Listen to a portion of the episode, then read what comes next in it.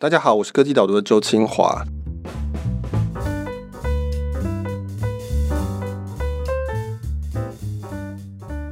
Arnold，你以前是一个好学生吗？不是，对，因为举一个例子来说，呃，小学的时候拿模范生，然后。隔天老师就在全班面前说：“我真后悔颁给你。”哦，真的、哦啊？这是什么时候的事情？小学的时候，对，哦、然后高中的时候也是有点类似这样的状况。好，不是，我不是一个好学生。我们等下可能会讨论到很多我们各自在教育上面经历的痛苦。对，而且我觉得这个好到底是怎么被定义的，也是很有趣的一个题目。是，好，那我们今天非常高兴欢迎特别来宾，他是线上教育平台好学校哈号的共同创办人江前伟。那我们。就叫 Arnold。对，刚刚提到就是说，可能更严重的问题，到时候我们会讨论到叫做什么叫好学校，而不是好学生。那今天很高兴邀请 Arnold 来，那是因为我们这个礼拜的写的文章，其中一个特别提到了一个好学校的一个好消息，嗯，那就是说你们完成了一个 A 轮的募资，对，三百三十万美金是，然后现在正在进行一个，还有一部分的募资，对，还有一个部分的收尾，所以这大概目前是新台币一亿元的募资。那我理解你们是在二零一六年是新源资本那个是算中子轮，对，第一个中子轮五十万美金的投资，目前这样算是在你们的进度之上。嗯、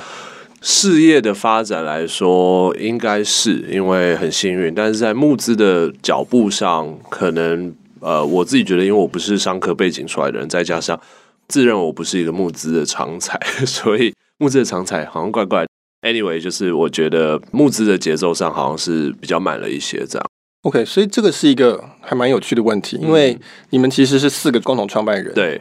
三位是工程师，是，那只有你是，你说是社会系毕业对，我是台大社会毕业的，可不可以讲一下，说你们当初是怎么结成一个团队，然后为什么到最后现在是你当 CEO？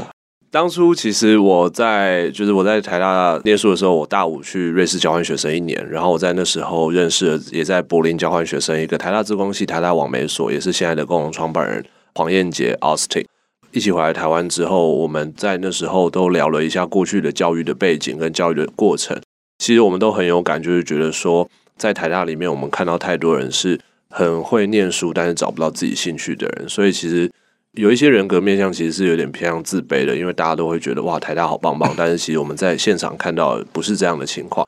然后我们去深究的时候，发现很多人是依照父母、家庭、社会等等的期待去追求他所谓的学历的成就。但是自我探索或者自我价值的实现，往往都到大学毕业，甚至在找了第一份工作，甚至更可怕的是，他可能一辈子都没有了解到。故事快转一下，就是说，我们其实就基于这样的个人问题或社会现象，就觉得说，怎么样可以来协助改善这件事情。其实我们一开始先从台大做才艺交换平台开始起家，我们觉得说，既然每个人在各自的领域上都有一些。长才或者是深入的研究，但他其实对其他领域也有有所兴趣跟探索的时候，怎么样可以让大家更轻松方便学习，而不会被挡修啊、跨领域学习门槛过高，或者是外面补教门槛过高的这种金钱或者是时间、空间、地点上面的限制？所以我们就先在校园自己内部办了才艺交换平台，比如说财经系的人他想要了解人类学系在做什么，那人类学系的人想要了解他的领域在做什么时候，我们就用系统去 match。那一路从线下发展到线上的好学校，这样其实故事通常外面可以讲一个小时，但是真的太长了。但是就是跟他是从两个这样在交换学生认识，然后两个都对于共同社会问题跟现象、共同的痛点跟共同解答方向的时候，一路到现在的好学校。我有两个问题，第一个是说，你刚刚讲的大五是哪一年的事情？哇，大五那一年很久了，二零一一一二年的时候了。Okay. 我有猜到的，这大概是台湾所谓的创业潮起飞的那一年了，差不多，也就是美国那时候 Airbnb、Facebook 已经到一个 momentum 的时候的一个阶段了。对，那第二个问题是说，大五的那个时候，你已经知道你自己要做什么吗？就是说，你说你发现很多人彷徨，包括你本人在内吗？是是是，应该说我自己会希望我去做一些。呃，实验性的 project 来改善我认为可以被解决的问题。的确，我那时候心里就有一个 idea，说如果可以的话，我希望我可以先从一些小的 project MVP 的创业专案开始做起。你可以说是一个已经有创业精神的社会系。对，我们就是要来革新，我们不喜欢从体制内来解决，我们喜欢直接从体制外硬干。所以大家算是快转到现在，嗯，好好。那如果有一些听众可能不了解，那它它就是一个线上课程平台，是，你可以上面购买课程，或是你可以参与集资。我觉得还是稍微在背景的部分待久一点。嗯、其实我们在刚才录音之前聊过，对，就是我们都对教育有一些不满。是，那你刚刚提到你在大五的那个时候对这个状况，那我自己为什么也很关心教育，就是因为我也对至少在台湾的教育是有很多的困惑的，或者不满的。我最近读了一篇是那个 Paul Graham，就是一个西国很有名的创投，嗯、他写了一篇文章叫做。忘记学习就是 learning to unlearn。嗯，那反正他其中提到一段，就是说他在高中的时候觉得很愤怒，因为他后来发现这整个高中生活都是一个谎言，就是所有人都在追求一个谎言。换句话说，所有人都在追求成绩嘛。是，然后就是用各式各样的方式去破解那个考试，去追求好成绩，但是并不是在学习。是，因为照理说，考试本来应该是为了要理解你学习的程度的好坏，但是后来变成一个目标。那如果你在台湾念过像我们念国高中，我从国中开始就很愤怒。我到高中的时候，我更愤怒，因为我发现说根本就没有不一样。那到底在干嘛？就是大家都在追求一个很假的东西。对，三年国中的时候，老师跟你说啊，高中会轻松一些。高中的时候说大学玩四年，到大学的时候发现没有时间玩，因为其实很惶恐。对对，其实没有很好的时间去，就像你讲的，就是去理解自己到底是谁，为何而来，然后到底未来想要去哪里。这样对对对。那个时候做卡号，你们那是一种。类似颠覆的概念的吗？还是说没有？就是看到一个需求，然后因此你觉得说这个是大家需要的？觉得可能有点 hybrid，因为其实我我自己觉得说，当初有这样的就是想要去针对有一个社会问题，或者是想要有一个革命性的这样这样的种子，其实对于好学校今天的样貌是蛮有帮助的。比如说，我们就会觉得说，为什么老师只能是台上高高在上的教授，一定要好像国外？博士班念回来的人才可以是老师，为什么对于老师想要那么高？因为常常我们在学校里面发现，其实能帮助你的人就在身边，只是你不知道而已。可能你微积分快被当了，但是其实你几个电机系的朋友就可以帮助你了，你根本不需要再去求助教要跟他预约时间，或者是说，很多时候学习的门槛为什么要被一些体制内的枷锁，比如说党修啊，或者是没有在开这门课？我在大学的时候，其实其中有个困惑就是说我想要学。程式语言的课，只是在当年化修没有那么方便的时候，你会被挡修，然后大家会觉得为什么你要而来？你不是社会系吗？你不是就应该去搞学运做社工吗？等等，有很多奇怪的标签会贴在你身上。比如说你想要学设计，可是台大里面没有教设计的课程，你去外面补习班，他说要收你八万块、九万块，你就觉得为什么？我明明就还是一个在学习的人，或者我还是一个学生。所以我觉得这些东西让我们去思考说，这个平台的样貌不应该是。呃，五月国文、学位英文放上补习班的叫做线上课程平台，它应该是人人都有机会出来做分享的一个平台的样貌。但是只要牵涉到人人都有机会，只要你有才，而且那个才不一定要是所谓的超级会算数学，或者是所谓体制内教育的题目，应该是说你超级会什么东西，你对那件事情有热情，我们觉得才是最重要的，因为这件事情才是是才是性，就是你找到适合你的事情，同时也是你喜欢做的事情。我们觉得通常这种人的。Passion 或者是他的眼神是闪闪发光，而且他是可以做出更多更有趣东西的人。那我们觉得这些人其实更适合来分享说他们的学习历程跟他们的学习方法。那也因为这样，好学校才有了这个所谓的 C to C，就是任何人都可以开课这样的雏形出来。然后再来就是我们结合了募资，因为当任何人都可以开课的时候，第一个遇到的问题就是说，那我们要怎么去帮大家筛选？因为我们当初大概就可以猜得到说。未来不缺内容，缺的是好内容，筛选过的内容。因为当年其实 YouTube 也已经慢慢有在萌芽，跟已经有很多很好的内容，所以我们觉得说应该要做有质量的内容。但是我们四个小朋友其实不太知道怎么去筛选，尤其当面对各行各业的专家的时候，所以我们就觉得，诶，募资其实是一个很好的方法。我们让大众来告诉这个教学的提供者，到底有没有这样的市场需求。有的话，那他再来制作这个正式的课程；没有的话，他其实可以必须要花费大量的心思投入，就像以前出一本书一样，他花量很大量的心思投入，最后可能发现没有市场需求，那我觉得就是一个可惜跟浪费。我们知道 MOOCs 这个东西，就是大型公开线上课程，是呃，我们可能比较听过的，比如说像 EDX 啊、Coursera 啊，或是说 Udemy，或者叫 Udemy，我也不知道。算是比较算是商业盈利为主的，前面两个大概都是以大学课程、大学课程把它搬出来。是，那你们那个时候有像参考这些东西吗？你们有考虑过说，嗯，比如说我们去把教授把课程搬出来吗？应该说我们都有研究，中国跟美国其实因为幅员广大的地方，其实科技教育发展的更快。那其实那时候像你刚刚提到的平台，我们都有参考。可是我们觉得 Coursera EDX 应该说他们都是大学教授出来开的东西。那我们会觉得这个东西其实不是我们的 angle，而是我们希望让各行各业的产业专家，是真的在现场的那些人，而非在大学里面的教授。而且那时候也听到很多像是产学脱节的状况很严重，产业在应用的东西，大学里面已经不是在教正确的东西了。那时候当然更没有想要把这个老师的来源从大学而来。那 Udemy 的确是我们一个高度参考对象。但我们那时候觉得 Udemy 上面的内容太多了，太泛滥，没有去做筛选。它就是一个你今天在家随便录一个五四零 P，然后有杂讯的内容的东西都可以上传到 Udemy。可是我们觉得这个东西就跟 YouTube 或者是跟很多全开放性的平台一样，它没有帮助使用者解决他学习的痛点。所以其实我们的确综合了超级多各式各样的平台，跟结合了很多样的资讯，然后打造了现在你看到的好学校。对，我也常常想到这个大学。毕业及失业这个问题，大学的这个结构其实是一个这个工业时代的一个遗留，就是说每个人他就是一个螺丝钉，看你要当这种螺丝钉还是那种螺丝钉，它就是一个产线，它是一个产线。然后所以你是护理系就是护士，对，社会系就像你讲的，要不然就是当社工，要不然就是当暴乱分子之类的。对。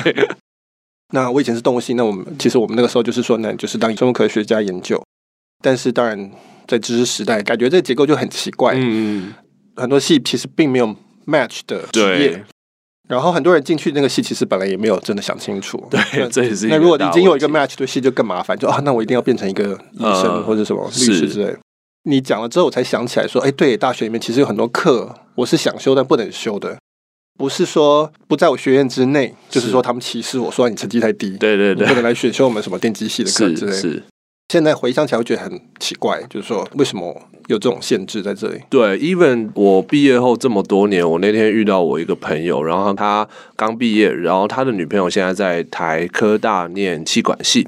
然后他就说：“哎、哈诺，谢谢你，就是我女朋友是你们的学生。”然后说：“哦，是啊，为什么？”他说他是气管系的同学，然后他女朋友是气管系的朋友，然后他们说他们现在一群人都在好学校上 Python 这个呃程式语言的课。那我说为什么？他说，因为他们这群人都觉得 Python 是未来很重要的，就是需要知道的知识跟技术。然后他们就跑去修台科大资管系的一门课。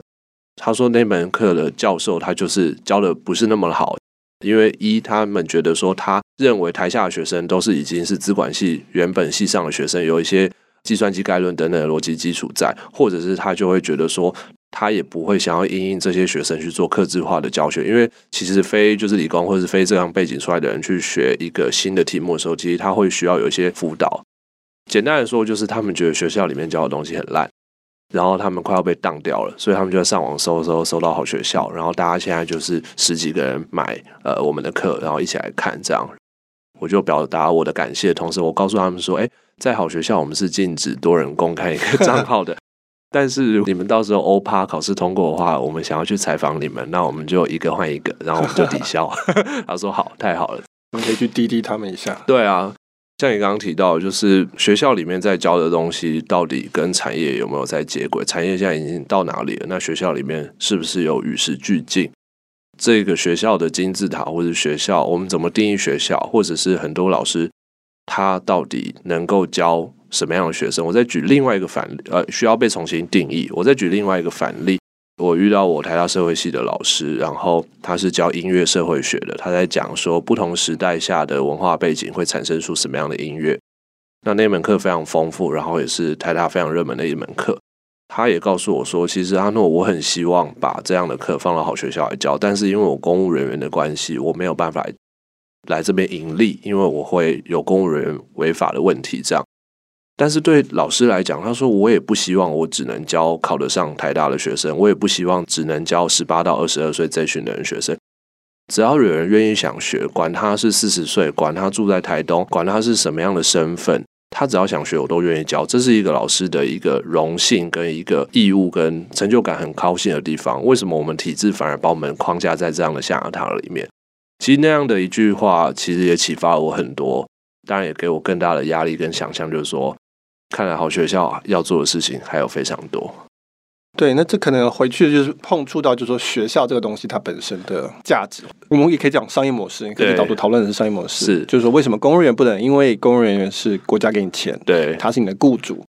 然后他觉得说你不应该去有额外的兼兼职兼差收入。应该说说到底，台科大资管系，嗯，这个例子，我我们不知道是哪个老师啊。是，重点是说，因为对这个资管系来讲，它最重要的价值其实是那张证书，说你是台科大资管系毕业，你要维持这个证书的这个价值，你必须要排掉一些人。嗯所以其实我觉得还蛮有趣，就是说学校，特别是我们讲的现在主要是大学，它其实有很多个功能，那包括教育，包括回答问题，包括学生之间的社交。用就业来看的话，就是这张证书，是。你是台大电机系呢，你有一定的价值，你有一定的就业的可以要薪水的能力，对你有被筛选过。对，那现在看起来，好好就是说，那我们把教育这部分分掉一些，或者说我们来协助你。我们目前至少目前没有提供证书，对，对。我们没有说要保证你就业怎么样，是，但是你在这边可以尽量选择你的教育，对，那你可以去自己去组合你的教育，是不是学校在这方面它会变得说，诶，那我这部分有些功能被像线上教育平台或是 Coursera，就是学生你可以去修 MIT 的课，对啊，事实上在 EDX 也有，是，那是不是我们就变成更主要的价值就剩下的就是以证书为主这样子？我好像没有那么直接的联想到。其实我也常常在想，大学到底最后剩下的价值是什么？你刚刚提到的像是 alumni 校友啊，或者是同学之间，因为我觉得有时候你去学校，我觉得带走最多的是你在大学认识的朋友，对，你们因为有共同的记忆或是共同的追求等等的。那大学到底还会剩下什么？我觉得。我会比较是思考说，大学应该要变成什么，对，而不会去想说它要剩下什么。因为甚至我会觉得，大学是不是剩下证书的功能，我也是打一个问号。因为我觉得证书这件事情也越来越不一定可考，或者是不一定可靠。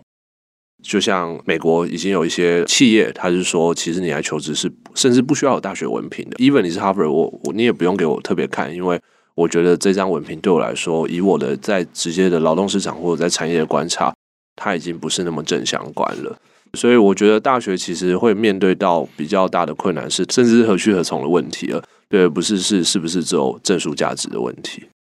好好上面比较多人修的课是哪些课？哪些类型课？老实说，好好上面现在前三大大概还是呃城市语言，然后设计，然后再是职场、商业等等的相关的课程。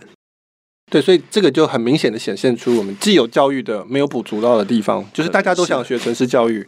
那可是大家都不能学，就是只有那些系的人可以学。对，那像我以前写过吧，史丹佛大学，它其实现在百分之八十几主修都是电脑科学，他们没有这么严格的学院之间的分别。OK，你就是来修，是你基本上进史丹佛就会修一下电脑科学。简单说，那有点像是他们的基础通识课程那种感觉。对对对对，嗯，那因为。这一方面他们算是非常灵活的，就是说他们觉得八十三 percent 无所谓。那你如果是台大，你跟他讲八十三 percent 都是电机系，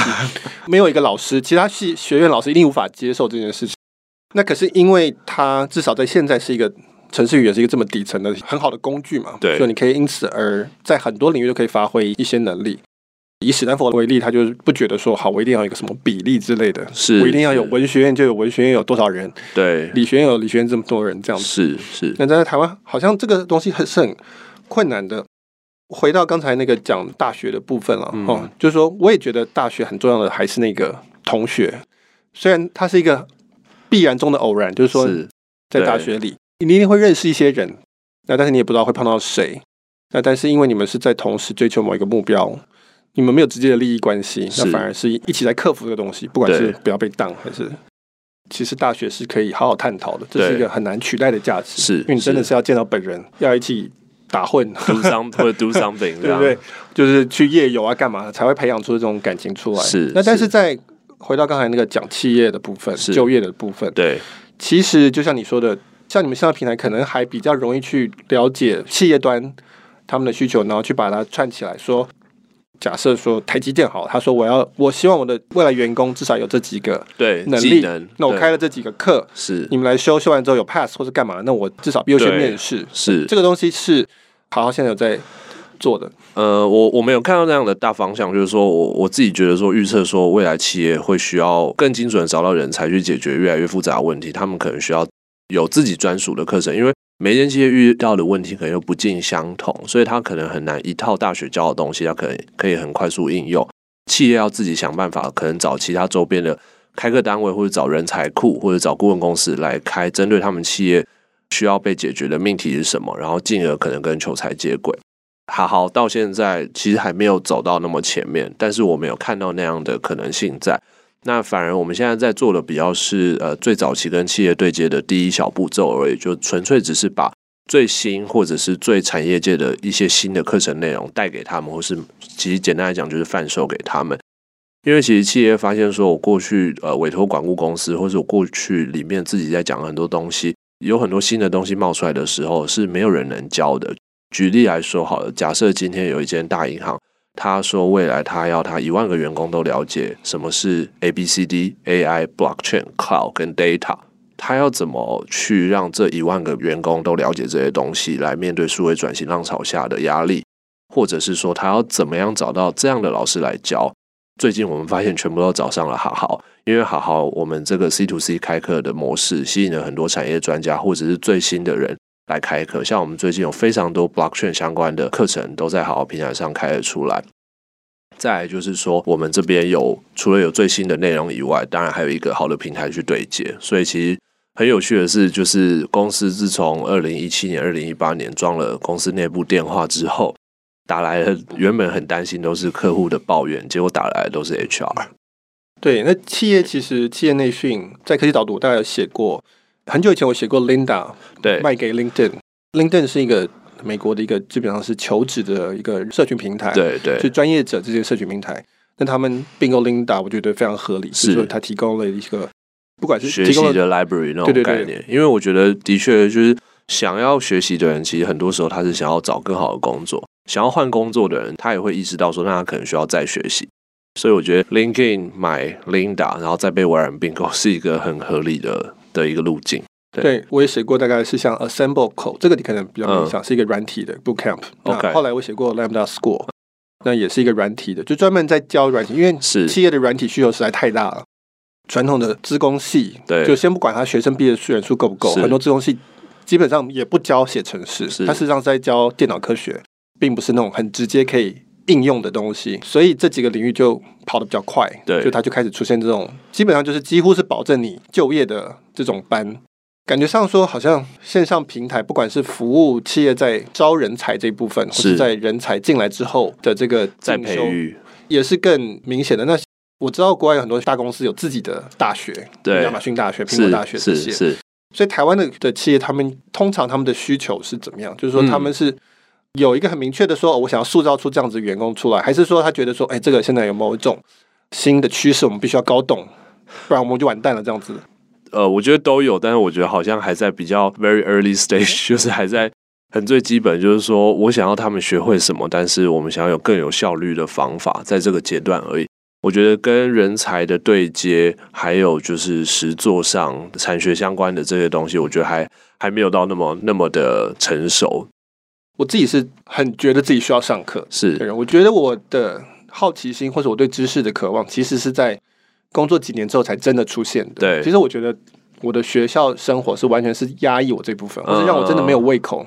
你那个念书的方式跟去破解联考的真的这种思维，会让你完全对知识没有胃口。对，我觉得好多人就是工作个三五年的朋友，或者是跟产业或者是其他的创业的朋友在聊，都会有一个共同渴望是说。真的是进入产业开始做事之后，才好想学习哦，真的好想学习，好想专注学习，因为觉得好多东西不够用哦。对，你就发现说，一方面是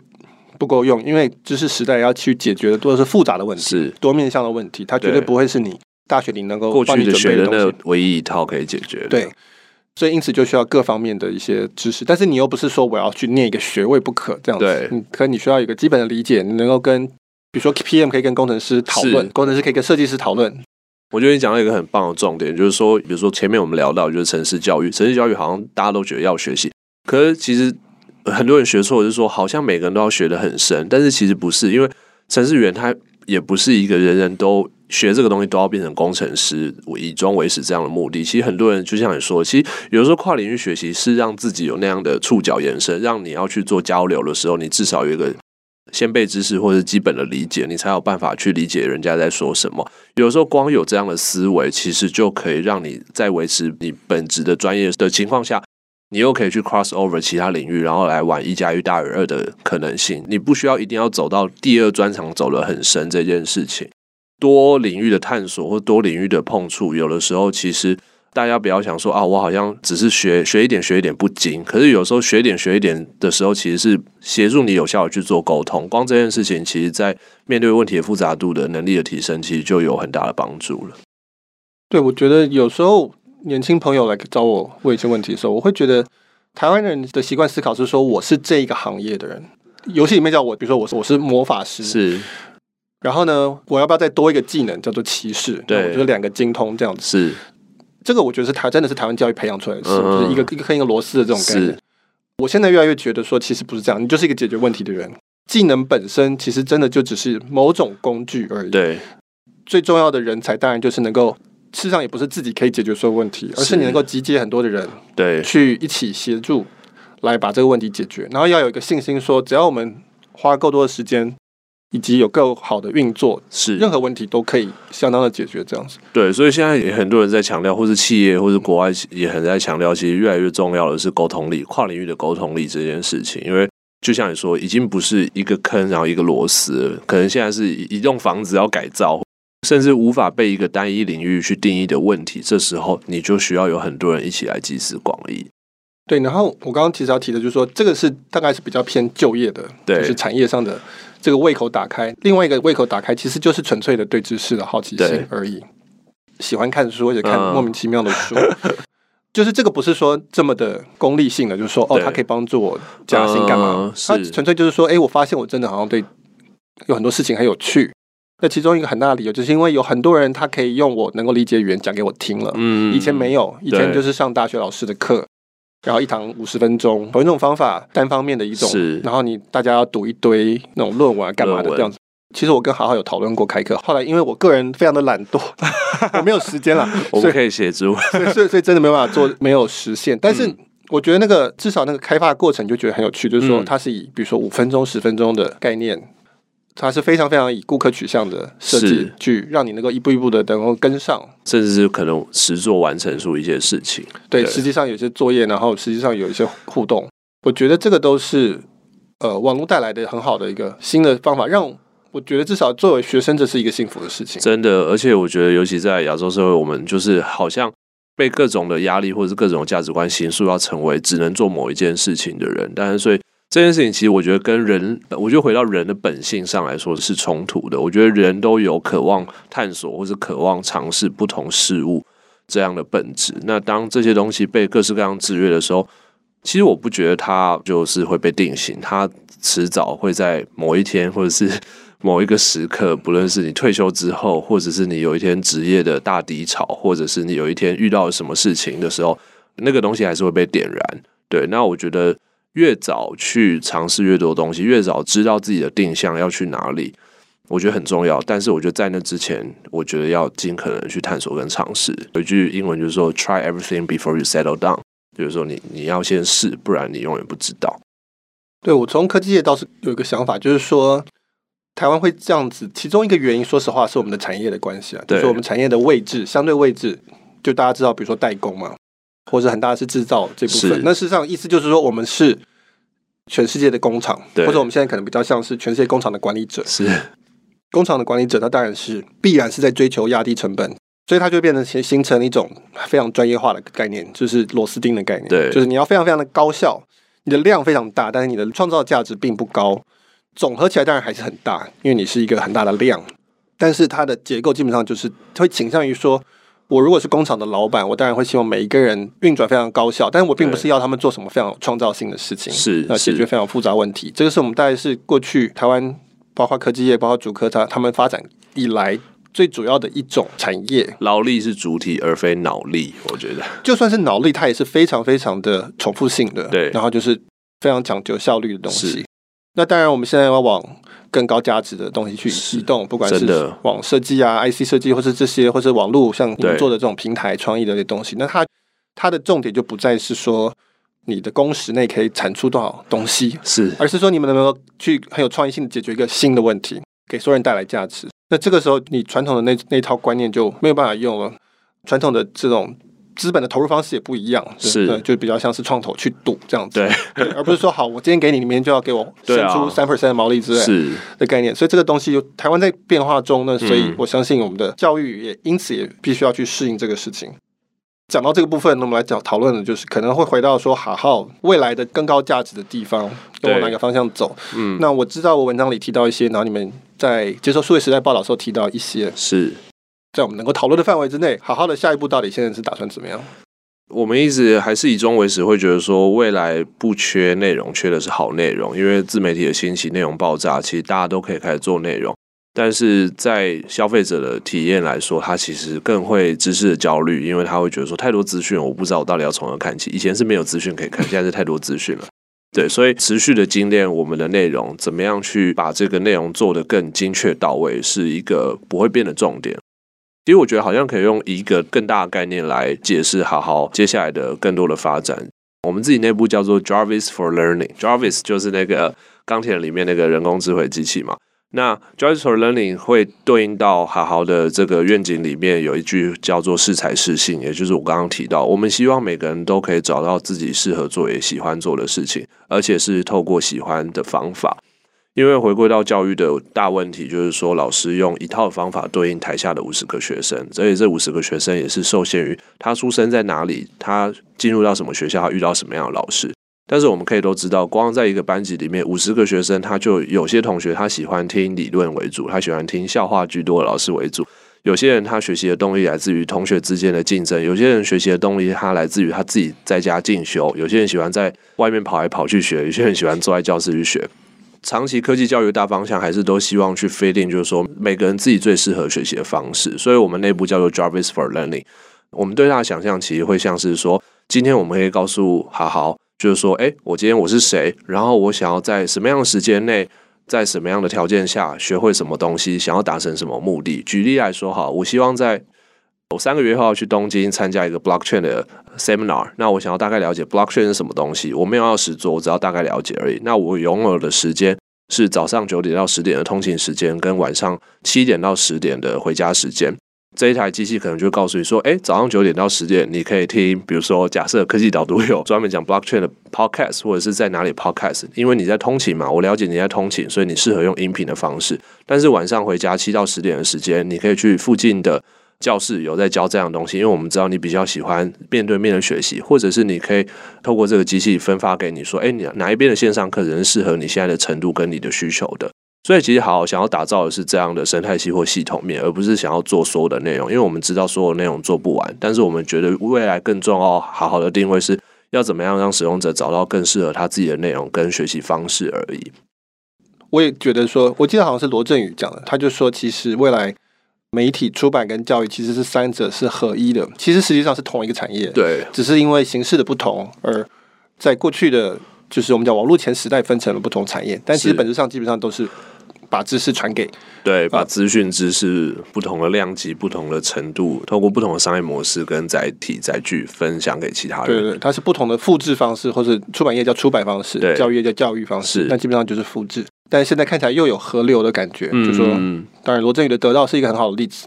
其实你说好好跟他说的是教育，但其实你也可以看到有很多像是。比如说，不完全是讲产业的事情，它也可能是很纯粹文学的东西，嗯，或者是溜溜球啊，或者是魔术方块啊等等。对，就是它其实也也会包含我们觉得的媒体的属性，是或者是出版的属性这样子。其中一个问题是说，那你会想要去把好好平台上面的课程往某个方向走吗？比如说哪一种领域吗？嗯嗯、或是你会把它 drive 去一个方向吗？应该不会，因为好好的创业初衷就是希望它可以让大家有多元学习的体验跟多元的看法，或者是多元的尝试，所以内容绝对不会往某一个定向走。我觉得还是要看市场的需求。那当然，市场需求现在目前告诉我们说，城市啊，或者是设计，或者是商业等等课程是大家需要的，而且呃，需要的东西比我们现在能够提供的东西还要多很多，所以我们还有很多部分需要去满足市场需求。那这个部分绝对可能会加速。它在内容的延展，包含可能未来的像是学习地图啊，怎么样让使用者以终为始，知道说商学院里面有这么多分门属性，那我在好学校里面学一个断点式的课程，其实对我没有帮助。我希望好学校好好可以告诉我说，呃，我学完这个这个这个之后，大概是什么样的轮廓样貌？因为我们发现使用者他很在意。他学习完的终点是什么？他不希望在学习中产生了未预期的断点。这个断点最大的痛苦是来自于我发现我要学的东西跟我想要去的地方没有一致性。对，所以这三个领域，我觉得我们会透过科技的方式让它走得更深。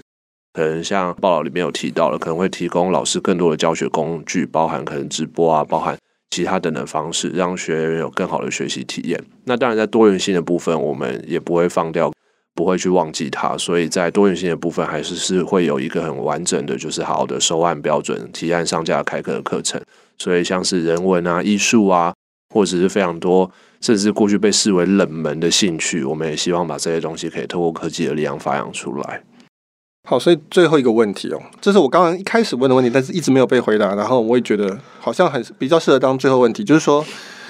你是社会系的，结果跟三位工程师在一起，就最后你变 CEO。对，第一个是为什么？那第二个是说，如果今天有一个类似这样的社会系的学生出来，对，他要创业，那你觉得卡号可以带给他，或是他们那个小团队是什么样的东西？其实有时候在外面啊，或者是一些呃媒体啊，或者是一些其他领域的朋友，就会。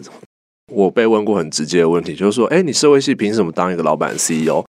然后我想了很久，想说我到底要怎么讲？我最后就说，因为科技来自于人性，就这么简单而已。对，其实我觉得社会系对于呃事情的洞察，还有对于问题的分析，其实是非常精确，而且非常的全面性的。所以我觉得这个部分，我常常有时候会社会系或者人文科学相关背景的回去分享的时候，我会觉得说，其实这个部分的特质，甚至未来更需要的，因为。有的时候，当技术演变到一定程度的时候，要怎么样去看到全盘的样貌，或是问分析问题，或分析资料，或者是去了解，就是人类到底遇到什么样的问题的时候，其实有这样的背景，反而是一个很大的强项跟武器。显然，你当初创业的时候，并没有好好这样子的资源。身为学校的学生，那也就是自己去摸索。是。那你觉得说，如果今天是类似这样子一个年轻的一个团队，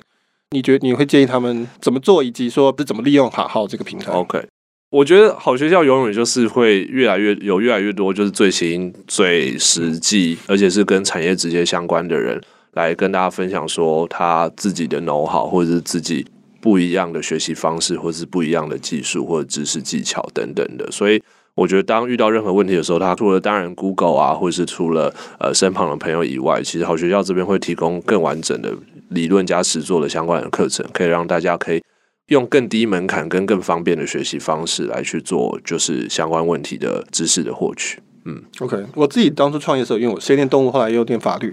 我也没有这个概念，所以我后来是先读了大概三十本商业书吧。OK，那我觉得说，如果是今天的我来干这个事情，我大概会先看好好的 一些课程，我可能就不只是读他的课程，也包含说看他怎么卖是这东西，他怎么样去行销。因为我当然现在非常深刻的体会到对行销的重要性是。好，那今天非常感谢 Arnold 来我们这边跟我们分享教育科技以及好好的一些心路历程。那谢谢。我们通常 Podcast 是讨论我们这一周公开的文章，但这一次是比较例外，因为是讨论一个是会员限定的文章，因为它比较早发生。如果大家听众有兴趣去看这篇文章，这篇文章我写的这篇文章里面讨论比较多细的分润啊，或者是市场的部分。嗯，那但是我觉得今天 Arnold 来，我们可以讨论比较大的题目，不要去讨论这些小的事情。那你如果对这些问题有兴趣的话，欢迎来订阅科技导读。在订阅的时候输入优惠码 Podcast P O D C A S T，可以得到第一个月折价五十元的优惠。欢迎来试试看，这样子。那今天非常感谢 Arnold 来这边，谢谢大家，谢谢，拜拜。